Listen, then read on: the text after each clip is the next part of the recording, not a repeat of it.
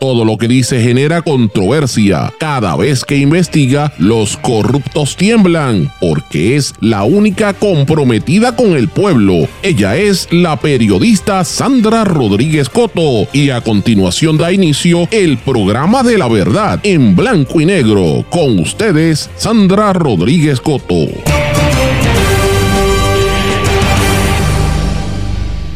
Verano de represión contra los que protestan y buscan cuidar el ambiente. Bienvenidos a su programa en blanco y negro con Sandra para hoy lunes 17 de julio de 2023.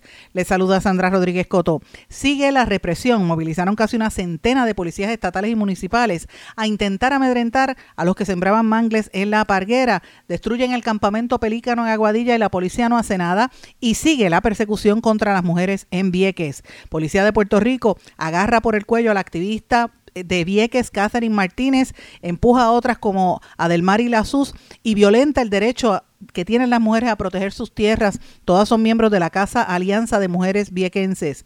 Miembros del campamento Carey sembraron 506 árboles y plántulas de mangles rojo en la Reserva Natural La Parguera en Lajas. Esto fue el sábado, a pesar de que habían policías tratando de amedrentar. El cantante de género urbano Raúl Alejandro había hecho un, eh, tenía planificado un evento, lo iba a hacer en un islote, pero decidió detenerlo ante la oposición por la destrucción en el ambiente y eso que Recursos Naturales le había dado permiso. Continúan los desperdicios biomédicos apareciendo en la zona oeste, esta vez en el caño La Puente. ¿Es Puerto Rico un refugio de ofensores sexuales? Más de mil de los tres mil ofensores sexuales que aparecen en el registro son personas que se mudaron aquí de otras jurisdicciones. Siguen los efectos del tornado de ayer por el municipio de Aguada. Asesinan a otro periodista en México. Nelson Matus dirigía el sitio Lo Real de Guerrero. El crimen organizado exhibe su músculo social entre las clases más pobres a meses de las elecciones en México. Y una turbulencia política afecta a Centroamérica por las medidas de Nayib Bukele. Ahora todos lo quieren imitar a pesar de que actúe como un dictador. Vamos a hablar de estas y otras noticias en la edición de hoy de En Blanco y Negro con Sandra. Esto es un programa independiente, sindicalizado, que se transmite a través de una serie de emisoras que son las más fuertes en sus respectivas plataformas digitales, aplicaciones para dispositivos móviles, redes sociales y obviamente en sus distintas regiones. Estas emisoras son la cadena WIAC, compuesta por WYAC 930 AM Cabo Rojo Mayagüez, WISA WISA 1390 AM en Isabela, WIAC 740 en la zona metropolitana. Nos sintonizan también por WLRP 1460 AM Radio Raíces, La Voz del Pepino en San Sebastián. Si estás por Patillas, Guayama y todo el sureste y este del país, nos sintonizan por X61, que es el 610 AM y el 94.3 FM. Y desde Ponce para todo Puerto Rico, por WPAB 550 AM Ponce y ECO 93.1 FM. Vamos de lleno con los temas para el día de hoy. En blanco y negro con Sandra Rodríguez Coto. Muy buenas tardes y bienvenidos a esta edición de En blanco y negro con Sandra. Mis amigos, espero que estén todos muy bien. Gracias por su sintonía. Gracias por estar con nosotros una vez más, comenzando una nueva semana. Ya estamos en la recta final de julio. Mire, este verano se ha ido súper rápido. Si no ha ido a la playa, como me ha pasado a mí, que he ido poquitas veces, pues mire, está perdiendo el tiempo. Así que yo espero a partir de hoy arrancar para la playa, y aunque sea transmitir desde allí, porque de verdad que me hace falta el sol. Eh, y, y, el verano ya está a la vuelta de la esquina, cuando uno venga a abrir los ojos, ya está de nuevo en el semestre académico. Pero hoy tenemos muchísimas noticias que quiero compartir con ustedes Ustedes escucharon ya los titulares, pero quiero comenzar diciendo que hoy es lunes 17 de julio. Para los que no lo sepan, hoy es el día de Luis Muñoz Rivera, natalicio de Luis Muñoz Rivera. Antes esto era un día feriado que lo eliminaron hace bastante tiempo, pero eh, como quiera que sea, aunque ya no sea un día feriado, es un día que siempre hay que recordar a este gran orador, poeta, periodista también y político puertorriqueño que nació en Barranquitas y que obviamente fue una de las personas más emblemáticas de finales del siglo XIX, principios del siglo XX, ¿verdad? Eh, y obviamente él estuvo bien activo porque él había estado, eh, ¿verdad? Electo, había sido electo eh, representando a Barranquitas por el Partido Liberal Reformista, luego estuvo en la fundación del el Partido Autonomista y fue uno de los líderes del autonomismo en Puerto Rico, ¿verdad? Eh, por muchos años. Después fundó el Partido Federal de Puerto Rico, eh, desde el cual él denunciaba, por ejemplo, la imposición de la ley Foraker, entre otros, ¿verdad? Y eh, obviamente él fue electo a la Cámara de, en aquel momento, de representante en Puerto Rico en 1906 por el Partido Unión. y obviamente la gente lo recuerda más porque era el padre de Luis Muñoz Marín, pero evidentemente el, eh, Luis Muñoz Rivera tuvo su rol histórico en Puerto Rico. Ahora mismo hay mucha controversia con su figura porque han salido unos libros recientes que tienen bastante incongruencia, unos libros que aquí le han dado bastante promoción, pero tienen hasta errores históricos. Y estoy muy atenta a, esta controversia porque incluso creo que, si no me equivoco, hoy WIPR iba a pasar eh, parte de, uno, de un programa en la punta de la lengua donde hablaba sobre la historia de este de este prócer. Y a veces es bueno uno mirar el, revisionismo histórico, a veces es importante, ¿verdad? Dependiendo de los contextos, pero una cosa es revisar la historia y otra cosa es inventar las cosas.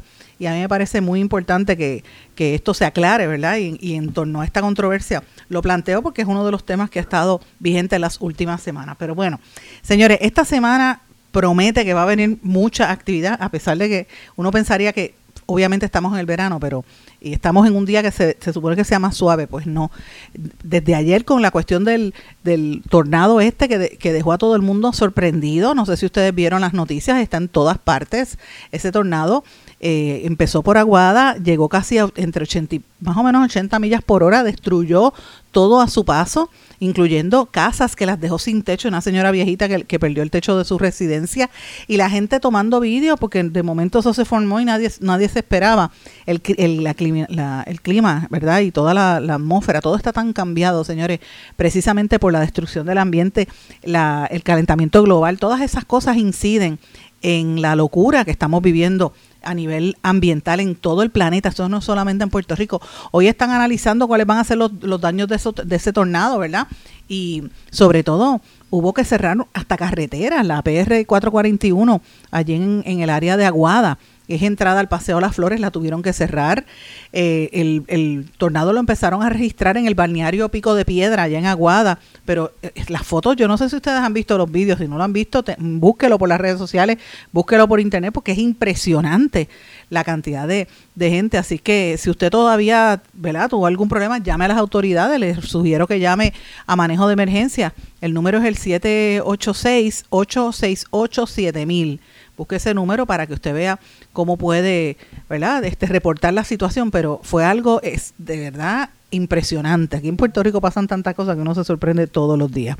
Pero señores, también este fin de semana eh, vinimos de una actividad muy bonita. De hecho, ayer tuve la oportunidad de, verla. Estuve con el queridísimo amigo Ángel Vázquez, eh, que él estaba presentándose allí en el Monero. Presentó el espectáculo The Other Side Story que es un monólogo que él preparó eh, como respuesta al que él había hecho hace unos años, ustedes recordarán, hecho en Puerto Rico con él, que él había escrito sobre la historia de nuestro país. Él, pues obviamente, como le ha pasado a tantos puertorriqueños, ha tenido que irse de, de nuestra isla. Y estando en Estados Unidos, gana una residencia en Hunter College y precisamente le dio tiempo para poder escribir esta, esta nueva pieza que la redactó en inglés y la presenta realmente es para los hispanos y los puertorriqueños que viven en Estados Unidos, pero la adaptó al español, ¿verdad? Es, es inglés pero spanglish porque habla sobre la historia de los líderes puertorriqueños que han defendido nuestro país desde siempre en otras partes, no solamente en Nueva York, sino todos los Estados Unidos y también hasta en Hawái. Presenta la historia de los puertorriqueños que fueron trasladados a Hawái. Y toda esa pieza, yo no sé cómo maravillosamente lo presenta en cuestión de una hora, él allí en ese monólogo que nos dejó a todo el mundo. Yo estaba ya mirándolo y lloraba cada vez que veía algo. Bien impresionada y bien bien sorprendida por el talento que él tiene, cómo él interpretó tantos personajes en escena y es una pieza súper bien elaborada. Me, hubiera gustado que hubiese tenido mayor difusión y que más gente la pudiera ver, porque solamente fue una presentación ayer, pero estaba el, el, público repleto de muchísimos artistas. Tuve la oportunidad de saludar allí a, muchísimos queridísimos eh, artistas puertorriqueños eh, como Joaquín Jarque, allí estaba también el, el, coreógrafo Marcelino Alcalá, que hacía tiempo que no lo veía, el queridísimo amigo Víctor Alicea, eh, Carmenidia Velázquez también que estaba allí, Carlos Esteban Fonseca, que obviamente él es uno de los que administra allí el Monero, y muchísimas otras personas que tuve oportunidad de saludar. Estaba también eh, el liderato de, de Lupagra, o sea, ya había de todo, había muchísima gente congregada viendo esta, esta presentación que estuvo de verdad extraordinaria y me encantó ver a, Ángel en acción eh, presentando tantos personajes. Así que la pasamos bastante bien este fin de semana y de lleno hoy a los temas, ¿verdad? Cuando salíamos de allí es que empezamos a escuchar las informaciones de que hubo este este tornado en el área de Aguada. Y de verdad francamente yo estaba bien sorprendida porque es que uno dice cómo está el ambiente, cómo está la temperatura, que todo cambia de un día para otro, así que uno tiene que tener mucho cuidado de dónde, ¿verdad? De cómo reacciona y cómo, cómo se protege ante tanta situación que está ocurriendo en Puerto Rico. De hecho, como parte de ese tornado, eh, hay muchas áreas que se quedaron sin el servicio de energía eléctrica. Pero señores, aparte de, de todo esto que les he comentado este fin de semana, pasaron cosas sumamente importantes este fin de semana que quiero reseñarlas hoy porque me parece que, que, el pueblo de Puerto Rico debe saberlo. Los que no estén atentos o que no hayan visto, por ejemplo, mis redes sociales que yo las compartí, me parece que son temas que debieron haber sido temas de titular de portada en todos los periódicos. El primero es el, el grupo de el Campamento Carey, que es una de estas organizaciones que se ha ido creando a raíz de todas estas protestas y debo recordar cuando, y siempre lo digo, cuando empezó toda esta situación de, de el muro y, la construcción ilegal en Rincón, que empezamos, de hecho, el primer medio que lo transmitió fue este, este espacio, este programa. Empezamos a, a transmitir lo que estaba ocurriendo allí. Luego, pues la gente empezó a, llegar al lugar y empezaron a hacer protestas hasta que se organizó un comité, un, campamento allí, que se llama el Campamento Carey, que es el más organizado que está, y luego se han ido montando otros campamentos de protesta en Aguadilla, en, el Escambrón, en el área de, Río Grande y por ahí para abajo, y cada uno tiene un nombre, de se adapta a la región. Está el Campamento Carey, el Campamento Pelícano, que es el de Aguadilla, el Campamento Picúas, y así sucesivamente, ¿verdad?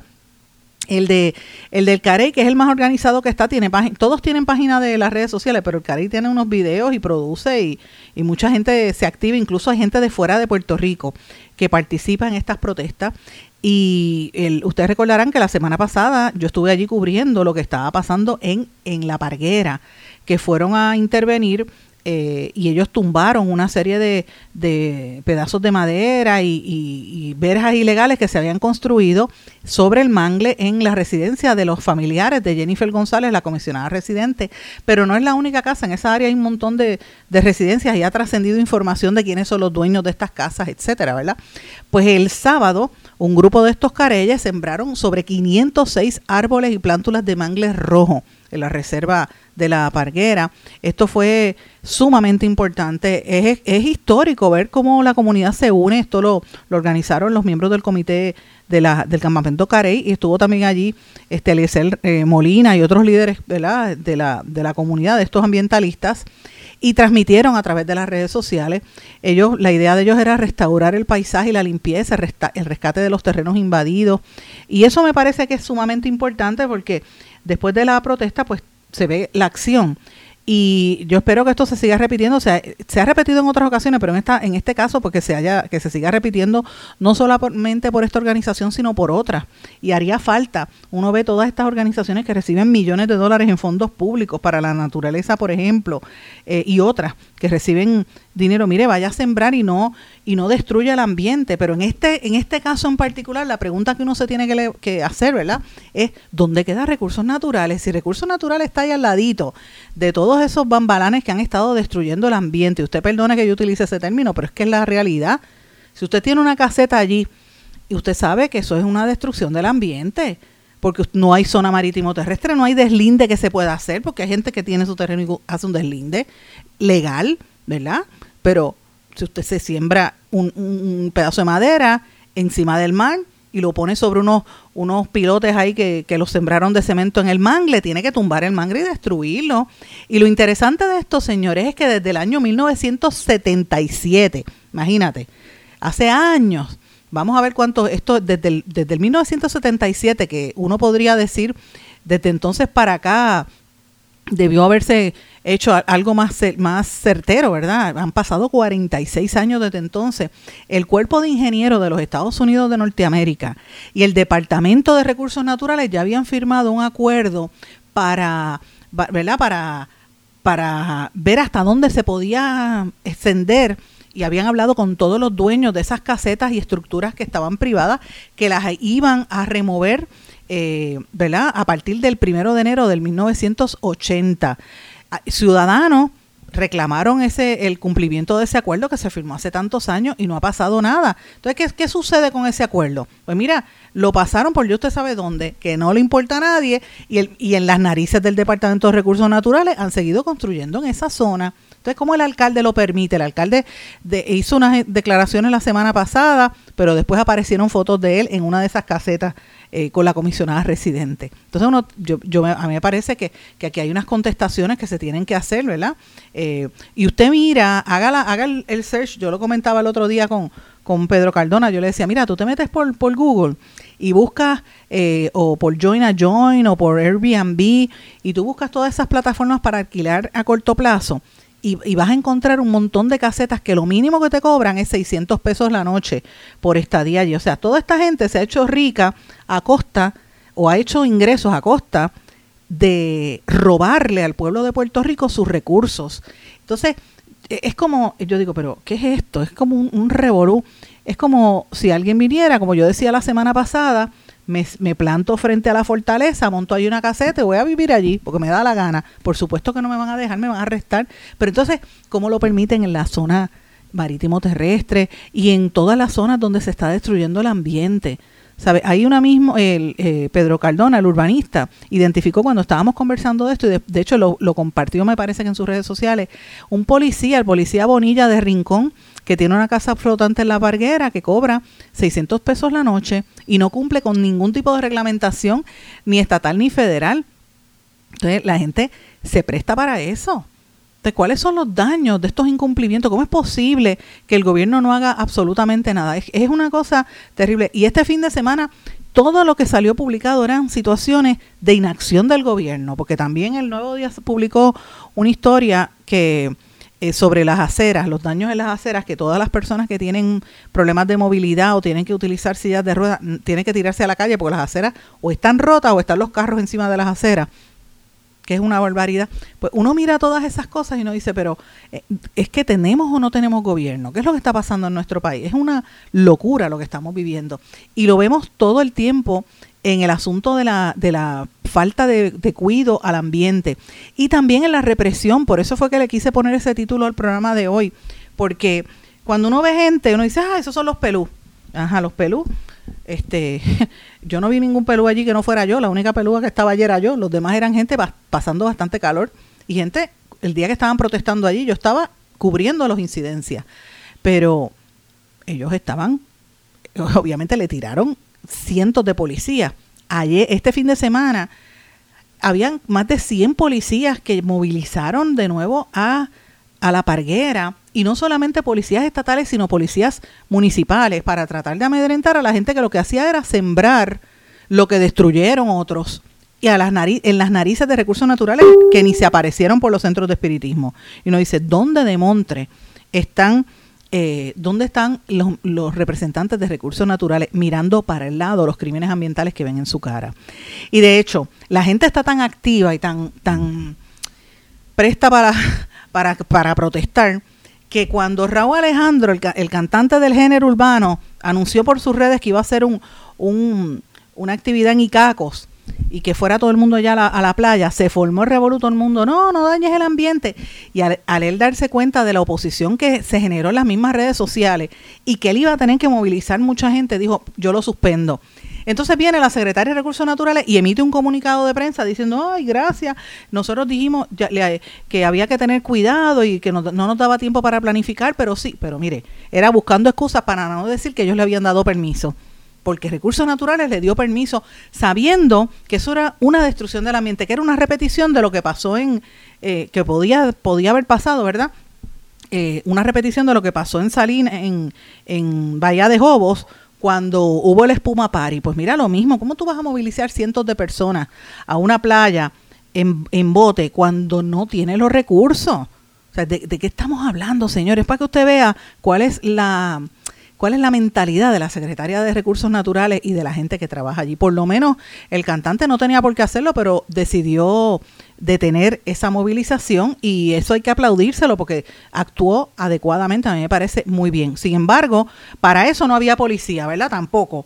Pero sí había policía para tirárselas encima a las mujeres de Vieques que siguen protestando. Señores, en Vieques ustedes saben que el alcalde ha estado subastando una serie de terrenos eh, y los da al mejor postor. Este, alcalde viequense que ha tratado de, limpiarse la cara. Me refiero al alcalde eh, José Junito Corsino, que ha estado realizando subastas de terrenos y él dice que son terrenos que no son habitables, que no tienen titular, eh, ni, ni, titulares. Lo que estaba buscando era cómo ubicar a personas en, eso, en esos terrenos de Vieques, pero las mismas organizaciones se han dado cuenta que es para ubicar a los mismos de ellos y no le dan oportunidad a los mismos viequenses que están buscando vivienda. Y ustedes recordarán que la semana pasada anunciamos que hubo una protesta mujeres de distintas organizaciones, mayoritariamente mujeres, se juntaron para hacer frente al desplazamiento y lograron que se cancelaran esto. Yo me refiero al Archivo Histórico de Vieques, a la Alianza de Mujeres Viequenses, Vidas Viequenses Valen y la Colmena Cimarrona, entre otras que tuvieron una manifestación el jueves pasado, diciendo que estas propiedades que había puesto el alcalde de Vieques empezaban entre 39 mil a 139 mil, localizadas en los barrios donde históricamente los viequenses han estado luchando por tener viviendas dignas. Por ejemplo, la región que le llaman los Bravos de Boston, entre otras, ¿verdad? Eh, áreas que han sido por años, que estuvieron en algún momento ocupadas por la Marina. Pues mire, le tiraron la policía también a esas mujeres y las han estado persiguiendo todos estos días. De hecho, en el caso contra Catherine Martínez, que es una joven activista de los derechos humanos negra, pues, para que usted vea cómo se ataca también a la gente negra en Puerto Rico, aunque no lo quieran admitir. Y uno lo tiene que, que poner, porque uno piensa los, ah, este, George Floyd y mataron a los negros en Estados Unidos, los policías le caen a palo. Miren, en Puerto Rico pasa lo mismo, lo que pasa es que no se reporta. Pero sí pasa, y por eso me gusta destacarlo. Esta es una mujer negra que no solamente la agarraron, sino la cogieron por el cuello a ella y a otras mujeres. La empujaron. Hay otra mujer, Adelmari Sus le violentaron su derecho a proteger las tierras. Mire, usted tiene, en Puerto Rico existe el derecho a la protesta. Eso es libertad de expresión, ¿cómo es posible? Entonces, las atacan el mismo día que se, se reabría la Casa Alianza de las Mujeres Viequenses. Y esto no es un hecho aislado. Esto, esto va a la par con un, un plan de persecución, de acecho, de intentar amedrentar, en este caso, a Catherine Martínez y a varias mujeres en Vieques. Eso no es, no es no es nuevo, ustedes recordarán que esto ha estado toda la vida, mujeres de varias generaciones que han estado enfrentando estas situaciones, mujeres y hombres en Vieques particularmente, pero quiero destacar el tema de las mujeres porque eh, yo lo vi, a mí nadie me lo contó cuando estuve en, eh, lo vi en, en La Parguera hace una semana y lo he visto a través de los años. Lo vi en Rincón recientemente también, pero me afectó mucho el de la parguera porque eran muchachas y yo veía a los policías metiéndole puños en la cara y yo le gritaba, mire policía, y yo, él ve que yo estoy grabando, no le importó. Yo estoy, voy a donde el, a donde el que estaba hablando, ¿verdad? El, inspector de la policía y le digo, mire, le están dando golpes en la cara a las mujeres. Él ni me miró ni me hizo caso. Después voy al, al cuartel y, e intervengo con el policía, le pedí, le pedí el número de placa y el policía me abrió la boca y yo me tuve que poner fuerte y brava. Yo dije, ¿quién es usted para hablarme así? Yo estoy haciendo una pregunta, usted me tiene que dar su número de placa al mismo cuartel. ¿Sabe? Es una actitud de agresividad eh, hacia el que está protestando y tiene derecho a hacerlo. Entonces, mire lo que le están pasando a estas mujeres en Vieques. Así que eh, lo estoy planteando porque estamos viviendo unos momentos de mucha de mucha tensión y todavía falta. Y si usted se pone a analizar, y a mí me gusta poner las cosas en contexto para que usted lo, o lo piense, mire lo que ha estado pasando en Puerto Rico. Este fin de semana hubo unas protestas también, unas manifestaciones por la construcción de torres de telecomunicaciones, creo que es en Aguada. Las protestas que ha habido en Rincón, en Aguadilla eh, y ahora en, en, La Parguera. Es lo mismo que ha pasado en Salinas, es lo mismo que está pasando en, en Vieques, por ejemplo, que acabo de mencionar, en Río Grande. Esos son los temas ambientales, ¿verdad? De que hablo de manera principal. Sé que se están gestando unos movimientos para unas protestas por un, unos, unas movidas que ven de construcción y unas amenazas que dicen de, extracción minera, que eso siempre ha estado ahí en el centro de la isla y hay grupos que se están organizando. A eso añádale usted todos los movimientos de personas mayores, envejecientes y jubilados que se están organizando para mantener las, las protestas por la, ¿verdad? los cortes en, la, en las pensiones, los empleados públicos, o sea, el ambiente en Puerto Rico está bien cargado, aunque uno no lo quiera admitir, y, estamos apenas a año y medio de las elecciones. Así que yo anticipo que esto va a ser una, una recta electoral bastante complicada, porque la gente hasta se altera en los juegos de baloncesto y se caen a palo, como pasó este fin de semana en, en así que hubo un incidente en los meses de Guaynabo, imagínese cómo está el ambiente en la calle, y lo planteo porque tenemos que estar conscientes, cuando la gente explota de esa manera es que está harta, y, y, yo vaticino que si esto sigue como va, la situación se va a poner bien, bien candente. Ojalá que no. Ojalá que los políticos razonen, o por lo menos sus asesores que se gastan millones de dólares en asesores, que los asesoren bien, ¿sabe? Que, que, empiecen a actuar conforme para lo cual han sido designados. La secretaria de Recursos Naturales que se ponga a trabajar, secretario de Justicia también, y llámele la atención a los de la policía. Mire, la policía está para intervenir con el crimen métale la fuerza de choque, a que no le meten la fuerza de choque a los criminales. No, tienen que ser a los que manifiestan. Esa es la diferencia y eso molesta mucho a la gente. Voy a una pausa. Regresamos enseguida. Esto es En Blanco y Negro con Sandra Rodríguez Coto. Y regresamos en Blanco y Negro con Sandra. Bueno, mis amigos, como si el daño ambiental fuera poco, ¿verdad? Al permitir las construcciones desmedidas en todas nuestras playas, porque es una política establecida por el gobierno de, de regalar a precio de pescado bombado el país. Y por eso es que hay tanta resistencia. Como si eso fuera poco. La destrucción del ambiente está tan acelerada que yo quiero destacar aquí una noticia que ha trascendido un poco de manera esporádica en las últimas semanas, pero a mí me parece que que deberían prestarle mayor atención y reclamo a los medios de comunicación, a los periódicos, El Nuevo Día, periódico El Vocero, periódico Metro y periódico Primera Hora, que tienen los recursos, porque ustedes tienen recursos y tienen empleados para poder hacer esto. Tírense a la calle, manden a gente a investigar, que no tenga que ser únicamente la prensa independiente los que estamos levantando esto. Y ahí yo quiero felicitar a Dailín Rodríguez de la Isla Oeste, que consistentemente es la única periodista que ha estado dándole seguimiento a este tema.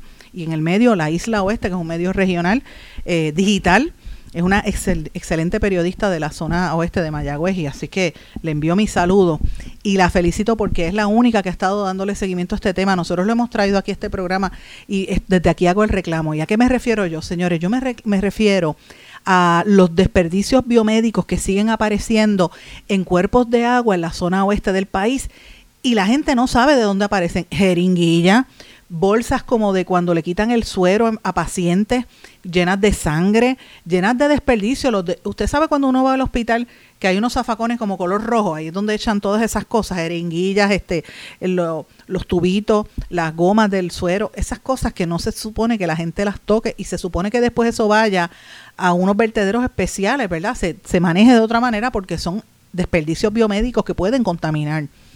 ¿Cómo es posible que eso aparezca en los cuerpos de agua de nuestro país? Y aquí nadie dice nada.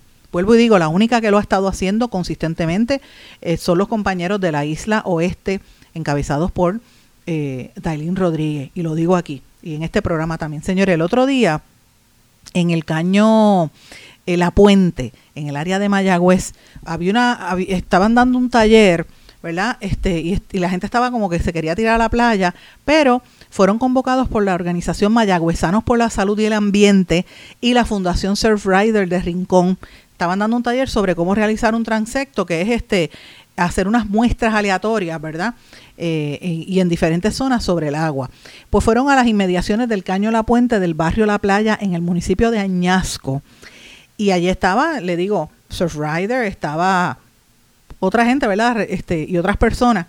esa zona en particular pertenece a la Reserva Natural Caño Boquilla y ahí hay un problema, de, ahí hay un área de anidaje de tortugas y de buenas a primeras empezaron a ver los desperdicios biomédicos nuevamente plagando toda esa zona, que eso es por décadas, y nadie se hace responsable.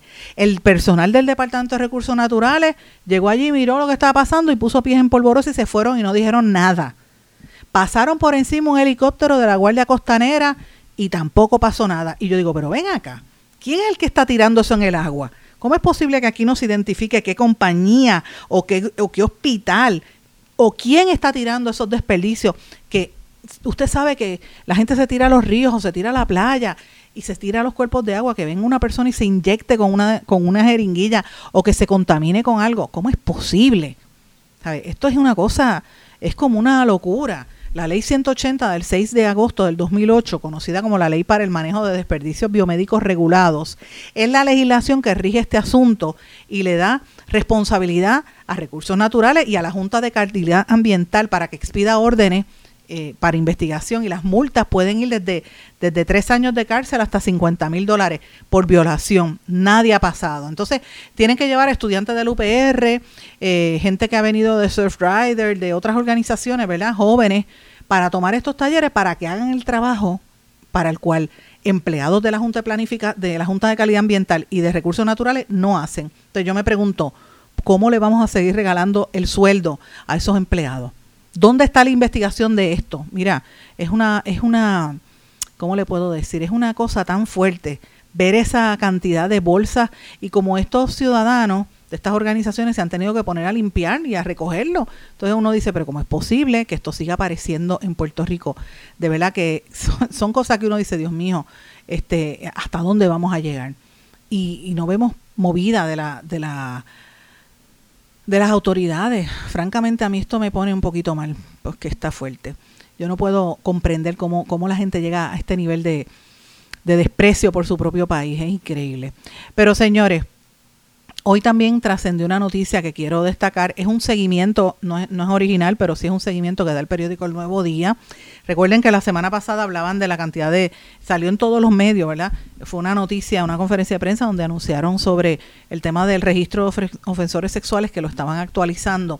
Eh, y prácticamente una semana más tarde el Nuevo Día le dedica un, un tiempo para analizar ese registro. Y la parte más sorprendente de este registro de ofensores sexuales, de los 3.000 que hay, registrados allí, más de mil son gente que viene de otras partes de Estados Unidos y del mundo y se ubica en Puerto Rico. O sea, la pregunta es, ¿nos hemos convertido en un refugio de depredadores y ofensores sexuales? Pues mira, la, la respuesta es sí. La respuesta es sí. Aquí hay un montón de gente que viene atraído a Puerto Rico en este influjo de turistas porque hay una, ¿verdad? una política establecida desde la época de Rosselló, de, de Ricky Rosselló, que quería un Puerto Rico sin puertorriqueños, y la política es atraer gente de afuera que vengan a vivir aquí, y muchos de los cuales son ofensores sexuales y aparecen en el registro, otros no. Muchos de los criptoempresarios que yo denuncié la semana pasada, ustedes recordarán, son personas que estaban prácticamente, este, ¿verdad? Viviendo aquí y, tienen su historial de, de, de tener casos incluso hasta de pedofilia, y nadie pasa, o nadie cuestiona nada. Yo digo, pero ven acá, yo soy la única que está cuestionando. Entonces, ¿cómo es posible que este registro te, te refleje mil de, de casi tres mil personas? Pues mira, esto es bien serio. Eh, obviamente, en el 2018, el Centro de Ayuda a Víctimas de Violación del Departamento de Salud estimó en 10.075 las víctimas adultas de abuso sexual y en ese año se registraron eh, 1.097 querellas de violencia sexual ante la policía. Esto ha ido aumentando porque solamente la convicción de estos casos es de un 4 o un 10%. La mayor parte de los ofensores sexuales están en la calle. Y esto ha seguido aumentando desde entonces. Eh, y evidentemente pues lo traigo para que la gente esté consciente. Lo habíamos dicho la semana pasada. El portal es www.conocelospr.com conocelospr.com y ya había registrado más de medio millón de visitas, ¿verdad? Eh, para que la gente vea quiénes son los, los, que aparecen. A lo mejor usted tiene un vecino o un familiar, una, una persona que usted conoce y mira ese registro y lo ve ahí, es un ofensor sexual.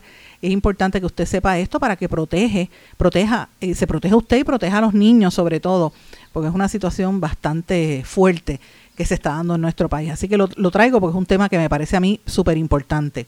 Debo mencionar también en seguimiento a las pistas públicas que comenzaron la semana pasada, que hoy se van a estar llevando a cabo eh, para hablar sobre el código de orden público que está propuesto para San Juan. El Centro Unido de Detallistas y la Asociación de Restaurantes Azores va a estar participando. Ellos se oponen al cierre ¿verdad? de ciertas horas, pero fíjense que este fin de semana hubo un operativo en San Juan y más del 60% de los negocios que operan operan como barras, están hasta las 2 de la mañana y no son barras, no tienen ni siquiera los, los, permisos. Así que esto va a traer cola, así que estén atentos hoy.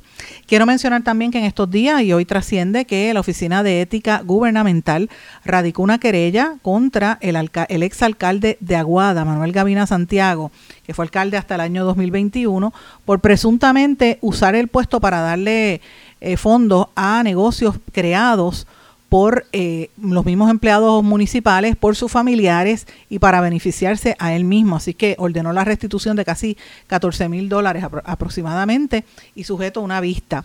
Ética Gubernamental también multó al alcalde de Coamo, Juan Carlos García Padilla, por darle contratos al hijo de su ayudante especial, eh, Ángel, él se llama Ángel Rafael Negrón Reyes, que es hijo de una de las empleadas del municipio, Zoraida Reyes Díaz, y lo hizo sin tener una una dispensa, así que le están radicando una querella. Debo también destacar que esta es una nota bastante importante, que ha habido un aumento vertiginoso en los casos de COVID en Puerto Rico, eh, casi el doble en las últimas en los últimos días prácticamente. Parte del problema del COVID es que ha habido un aumento dramático en las muertes en Puerto Rico en, en, junio. El mes pasado murieron 124 personas, que es casi el doble de las muertes que hubo por COVID-19 en el mes de mayo.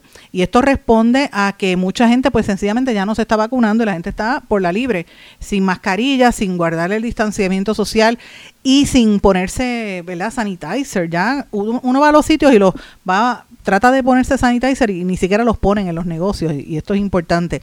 Y esto que eh, lo traigo porque es importante que la gente sepa que el COVID eh, si usted no está vacunado, ¿verdad? Usted podrá tener sus teorías pro o en contra de las vacunas. Mire, la realidad es que las vacunas, que no son vacunas, fue el medicamento hasta que se utilizó, ¿verdad? Eh, pues por lo menos se supone que te, te ayude a que si te da el COVID, porque te va a dar en algún momento, no sea tan fuerte, ¿verdad? Aunque hay mucha gente que ha muerto por esta, por reacciones a la vacuna y el gobierno no dice cuáles son estas reacciones, pero sí es importante que sepa que esa enfermedad, que yo todavía al día de hoy creo, y esta es mi teoría, que esto se desarrolló en un laboratorio. Eso no es natural. Para mí que esto fue algo biológico, que nunca lo van a querer admitir porque fue en China y todo este revolú han tratado de decirlo y no lo quieren admitir. Los republicanos son los únicos que dicen eso en Estados Unidos. Pero la realidad es que sea lo que sea, el COVID está dejando unas secuelas muy fuertes a nivel permanente algunos son temporales, pero el daño es importante y hoy trasciende a nivel en la prensa internacional del daño cardiovascular que deja la secuela del COVID en la, en la, en la población y que pues la enfermedad coronaria, el fallo cardíaco es algo común que está sucediendo entre los que se quedan ¿verdad? con esta enfermedad y pues lo planteo, mucha gente que le da de momento una muerte súbita casos de infarto, que han, habido unos aumentos dramáticos desde el año 2020 y me parece que es importante que la gente pues lo, lo tome en consideración. Recuerde que no estamos, ¿sabes? Uno tiene que cuidarse, ya lo aprendimos en la pandemia, no pierda la, no baje la guardia y si ve mucha gente, póngase la mascarilla, aunque parezca que usted es el extraterrestre, mire, no se la quite. O si está usted con un entorno cuidado, pues despéguese, no, se, no le hable, no, no se arrime, no esté ahí pegada a la gente, porque precisamente eso es lo que hace que esta enfermedad siga propagándose. Tengo que ir a una pausa. Cuando regrese vamos a hablar de varias cosas internacionales que están ocurriendo que son bien importantes. Regresamos enseguida. Esto es En Blanco y Negro con Sandra Rodríguez Coto. En mi pueblo se chinchorrea bien duro. Aquí me cubre mi plan médico y en tu pueblo también. En mi pueblo es donde tenemos las mejores vistas. Aquí cubre mi plan médico y en el tuyo también. En mi pueblo se goza de verdad. Aquí me cubre mi plan y en tu pueblo también. Plan de salud Menonita en todo Puerto Rico. El plan médico que te cubre con una extensa red de médicos, especialistas y laboratorios. Además, te cubre en el hospital de tu preferencia en cualquier lugar de Puerto Rico. Plan de salud Menonita. Quites el dolor de cabeza con sus obligaciones de contabilidad con los servicios que presta Villalba y Villalba Company. Directo, personal y con sensibilidad humana. Lo que se busca en un verdadero asesor de contabilidad para todo tipo de servicio de contabilidad, pago de IBU, pago de nómina, informes trimestrales y anuales y otros. Ofrecen servicio directo personalizado. Villalba y Villalba Company. Para orientaciones, su teléfono el 939-336-5774. 939-336-5774. Esto es En Blanco y Negro con Sandra Rodríguez Coto. Regresamos en Blanco y Negro con Sandra. Bueno, mis amigos, quería mencionarles varias noticias de corte internacional. Evidentemente hoy es una noticia de primera plana desde ayer en horas de la tarde y hoy, hoy usted va a escuchar mucho en horas de la tarde de lo que está ocurriendo en la cumbre de la Unión Europea y los grupos del Caribe y de Centroamérica, la CELAC todos los acuerdos que se han estado firmando. El, presidente, por ejemplo, de República Dominicana está por allí, el de Cuba también, el representante de Haití, de casi todos los países de Centro y Suramérica. Obviamente Puerto Rico no tiene vela en ese entierro, somos colonia y no nos invitan. Y la gente aquí ni se entera de esas cosas que tienen impacto porque, por ejemplo, la Unión Europea va a estar soltando millones de euros para trabajar en, proyectos de infraestructura en América Latina y me parece que esto es importante. También se está hablando de, las, del, de, la, de la, firma de Mercosur y yo veo esto y lo, lo, lo ato a las reuniones que se están dando en varios países africanos del continente africano que están tratando de entrar al BRICS. El BRICS es un junte de países que, eh, ¿verdad? Eh, tienen, son productores de petróleo, por ejemplo, Brasil y, otras cosas, ¿verdad? Pero son potencias internacionales. Esto incluye a Brasil, Rusia, India, China y Sudáfrica.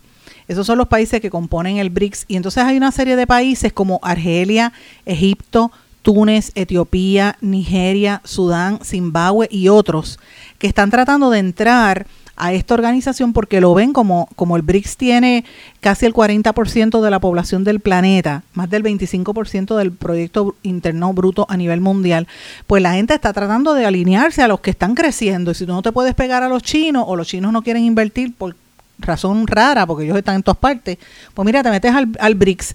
Y esto yo lo traigo porque esto plantea eh, por otro lado, usted ve la debilidad que hay con la guerra entre, ¿verdad? Este conflicto entre Ucrania y Rusia, los bombardeos que ha habido. Rusia se ha estado cada vez más quedando con el control de, negocios internacionales en su, en su país, como Danone, entre, otros, y está respondiéndole a los Estados Unidos, que como le estado dando eh, bombas de racimo, que ellos van a reaccionar de igual manera. O sea, esto es una amenaza directa hacia los Estados Unidos.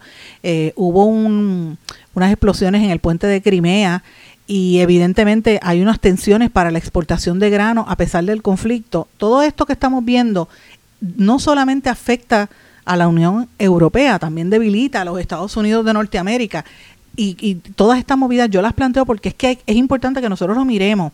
A pesar de que Estados Unidos tiene un poder increíble, lo cierto es que todo el mundo se está juntando para, para ¿verdad? Para frenarlos. Y, lo planteo porque nosotros como colonia muchas veces en Puerto Rico no le prestan atención a estos temas y yo lo traigo para que usted esté eh, atento, mire las noticias internacionales, porque esas cosas en, algún momento va a tener un impacto aquí. Y una de las cosas que yo de verdad me ha sorprendido muchísimo, que, que de las cosas que uno dice, wow. Eh, por un lado, todo el mundo aquí habla, ay, yo quiero a Bukele, me, todo el mundo habla de Bukele, Nayib Bukele, presidente de El Salvador porque es un muchacho joven, tipo millennial, y ha hecho una serie de cosas este, bien, bien fanfarrón, hace sus conferencias de prensa y hace toda esta propaganda que ha creado esta mega cárcel y, se ha ido en contra de las maras salvatruchas al punto de que ya El Salvador es un país que tú puedes caminar en las calles, no, no es como antes, que te mataban en cuestión de, de, de dos a tres años. Ha tenido un, un, efecto importante de reducir la delincuencia, claro, violándole los derechos civiles que no existen para todos esos narcotraficantes y, y miembros de las gangas. Eh, pero ahora todos los países de Centroamérica se están copiando y algunos de Sudamérica también. Es el efecto Nayib Bukele y esto ha creado una turbulencia política en toda Centroamérica particularmente, pero también en Sudamérica, de la gente que lo quiere imitar. En Guatemala está pasando eso mismo, con la, es uno de los temas de la elección presidencial. Eh, obviamente en El Salvador hay unas quejas en, torno a él, ¿verdad? Pero Nicaragua, incluso, que es un país que ha estado reprimiendo ha estado tratando de imitar las prácticas de, de Bukele. En Honduras igual, eh, la primera presidenta de Honduras, eh, Xiomara Castro, ya dijo que está, va a hacer lo mismo. Costa Rica incluso, que era un país donde era siempre ha sido moderado, también ha visto eh, cómo responder a la oleada de inmigrantes provenientes de Nicaragua, que también ha traído criminalidad, pues ha asumido algunas posturas iguales que Bukele, Panamá ni se diga, Belice igual. Así que estamos viendo una tendencia a imitar al presidente de, de ¿verdad? del Salvador.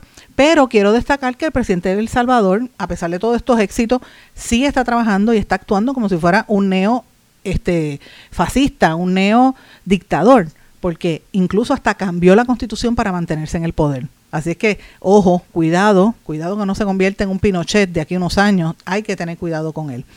Pero eh, la realidad es que estos gobiernos enfrentan unos problemas muy serios, como lo es el crimen organizado, que por ejemplo en países como en México, que es más es al norte, en Norteamérica, el narcotráfico se ha convertido en un terreno de tanta arena movediza desde, desde hace tantas décadas que está cada vez más fuerte. Pero en las últimas semanas, además de contar las víctimas, la forma en que los narcos están actuando en México, pues pone a la gente a pensar y ha puesto a temblar un poquito las rodillas de López Obrador y del gobierno. Primero porque hubo un mercado, en, un mercado en el centro del país que lo quemaron. Estallaron bombas en Jalisco. En Nuevo León, un pelotón de fusilamiento dejó seis cadáveres contra un paredón, como si esto fuese la época de, la dictadura de, Cuba, por ejemplo, que mataban a la gente paredón. Así. Los jueces en Colima se refugiaban en sus casas y en el estado de Guerrero, que es uno de los estados donde ya la situación estaba al borde, los, los taxistas asesinados eran terribles pues llevan tres días de sangre y a fuego, de hecho al punto que prendieron, prendieron carros con gente dentro de los carros y dejaron esa, esa evidencia y la policía no puede hacer nada. Así que se están reinventando, están creando sus propias estructuras y obviamente le están cogiendo, le están generando miedo a las autoridades. Así que han espantado incluso hasta la policía. Robaron este un tanque blindado, tomaron rehenes a más de una docena de agentes y trabajadores, obligaron a los políticos a negociar sus exigencias. O sea, el músculo de esta industria es fuerte. La industria pesquera, los madereras, todas están, eh, tienen que responder a lo que dicen estos narcos y tú no puedes vivir de esa forma. Esto es una guerra donde obligan a, incluso a la gente a, venderle los, los animales, si no los matan los que son los que tienen ganado, etcétera. O sea que estamos viviendo unos tiempos que es como de película, pues, pues ellos están asumiendo el control de todo. El, el, otro día, el 10 de julio, la semana, a principio de la semana pasada, el lunes pasado, hubo una protesta bien grande de miles de ciudadanos que protestaron, se fueron a las calles diciéndole al gobierno, mira, haga algo, porque nos están matando. Y López Obrador ha dicho que sí, eh, y de hecho él tiene una frase que dice abrazos, no balazos, pero la realidad es que si los narcos te entran a balazos, tú no puedes abrazar a nadie. Así que la situación se está saliendo del control en México, está muy fuerte y ya esto da cara a los próximos comicios del 2024, donde pues la gente está mirando qué va a pasar. Entre la gente que ha sido asesinada en México, yo lo mencioné este fin de semana, en la semana pasada ustedes recuerdan que mataron a un periodista, pues señores, este fin de semana mataron otro más ya van dos en menos de una semana, siete en lo que va del 2023, en el 45 periodistas asesinados en este sexenio de López Obrador. El que, los, los que han muerto en los últimos días fueron los periodistas Nelson Matus y Luis Martín Sánchez, que fueron asesinados con días de distancia. En el caso de Matus, eh, se produce apenas unos días después del espeluznante asesinato de otro periodista. Eh, y obviamente, pues esta lista sigue. Eh, hay uno que había sobrevivido a un, intento de asesinato en el 2019, me refiero a Matus, el último que mataron, pero siempre lo terminaron de matar. La violencia contra la prensa se, exacerba, señores, cuando el periodista está investigando y empieza a, a revelar cosas que no les interesa, sobre todo a los que tienen estos cárteles de la droga, pues ya lo ven como un objetivo y hay que matarlo. Aquí en Puerto Rico no ha habido asesinato de periodistas, gracias a Dios, yo espero que no haya, pero gente como yo nos exponemos, hay que decirlo, porque nos atrevemos a decir las cosas que los demás prefieren no hacerlo. Hay muchos periodistas en Puerto Rico, por ejemplo, que usted lo ve haciendo un anuncio de la cooperativa y ay, este, me, me puse estos zapatos, me vistió tal persona, vine a comer a tal lugar eh, o hace un anuncio de cualquier cosa. Usted no me va a ver a mí nunca haciendo eso. ¿Usted sabe por qué? Porque yo soy periodista, yo no soy ni artista, ni me creo este, figura pública, de, de, fashionista, ni nada por el estilo. Si usted es artista, o usted es un actor, o usted eh, eh, hace otra cosa, pues mire, haga los anuncios, pero el periodista verdadero no los puede hacer. ¿Usted sabe por qué? Porque hacer un anuncio comercial o endosar alguna entidad te limita en el momento de tu poder después ir a donde esa entidad y fiscalizarla. Todos esos que usted ve haciendo anuncios de cooperativa, de banco, de lo que sea, si hay un fraude en esas cooperativas o en esos bancos, ese periodista no lo puede cubrir porque tiene lo que se llama conflicto de interés. Así que eso es antiético. Yo lo he combatido toda mi vida eh, y lo, combato hasta más no poder. Puerto Rico, eso es lo que está pasando, ¿verdad? Aquí no matan a periodistas. Aquí los periodistas lo que hacen es leer los teleprompters en la radio, en la televisión, uno que otro hace entrevistas, y los buenos periodistas los tienen chavados en, en las salas de redacción. No les permiten hacer las investigaciones que quieren trabajar. Hay algunos que, pues, por, el, por la necesidad del, del salario, pues se quedan haciendo esto. Otros no pueden. Cuando empiezan las, las cuestiones antiéticas, hacen como hice yo. Yo estaba en la cresta de mi, carrera en el periódico El Nuevo Día en el 2004 y cuando yo vi por dónde iba el periódico El Nuevo Día, renuncié y fue un escándalo el día que me fui. Me fui con Pepo García, que era otro periodista también, y dijimos, mira, ya yo no puedo más, me voy, porque esto va para abajo.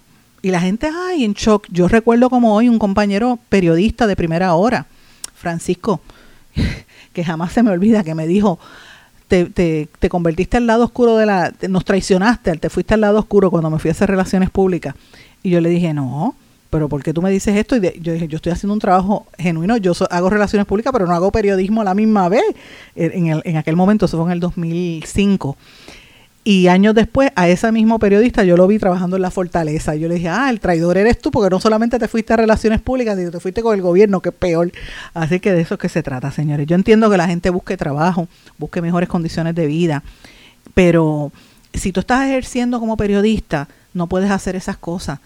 Y aquí en Puerto Rico, pues no, no ha habido, gracias a Dios, un asesinato de periodistas, y espero que nunca llegue, porque pues la gente se trata de cuidar y porque realmente muy pocos somos los que nos atrevemos a hacer periodismo serio.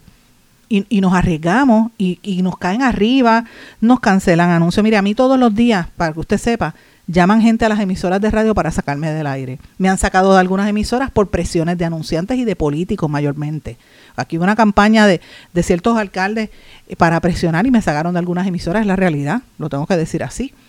Y las presiones que usted no se imagina, llaman a los anunciantes de las emisoras para meterle presión y a mí también. A mí me meten una presión bien fuerte, pero yo decidí que voy a decir la verdad porque yo necesito dormir tranquila. Yo duermo con la conciencia limpia y a mí nadie me puede decir nada. Yo va, vivo feliz. Allá los que no pueden hacerlo porque tienen sus dedos amarrados y usted lo ve dándose eh, besos y fotos y en la televisión y son todos unos vendidos porque reciben sus chequecitos y sus beneficios y sus carritos y su ropa de todas las empresas a las que endosan. Cuando haya actos de corrupción de esas empresas no las pueden tocar porque fueron comprados por esas por esas empresas. Eso es lo que pasa en Puerto Rico. Por eso es que aquí en Puerto Rico no ha habido ese nivel todavía de, de, de lo que está pasando, por ejemplo, en México, porque en México hay muchos periodistas que se mantienen haciendo su trabajo, aparte que las condiciones están muy terribles. Yo espero que esto nunca suceda en Puerto Rico, pero lo planteo para que la gente esté atenta y sepa lo que pasa en el resto del planeta. Mis amigos, me tengo que ir, no tengo tiempo para más. Eh, quería hablar sobre, hoy se cumple aniversario de la muerte de Celia Cruz, por ejemplo, y quería hablar también de, de un testamento de, la cantante de Aretha Franklin, pero el tiempo no me da, así es que voy a ver si lo puedo trabajar mañana. por lo pronto, les deseo a ustedes que pasen muy buenas tardes. Nos volvemos a encontrar mañana en otra edición más de En Blanco y Negro con Sandra. Que pasen todos muy buenas tardes. ¿Se quedó con ganas de más? Busque a Sandra Rodríguez Coto en las redes sociales y en sus plataformas de podcast porque a la hora de decir la verdad, solo hay una persona en la que se puede confiar, Sandra Rodríguez Coto, en blanco y negro.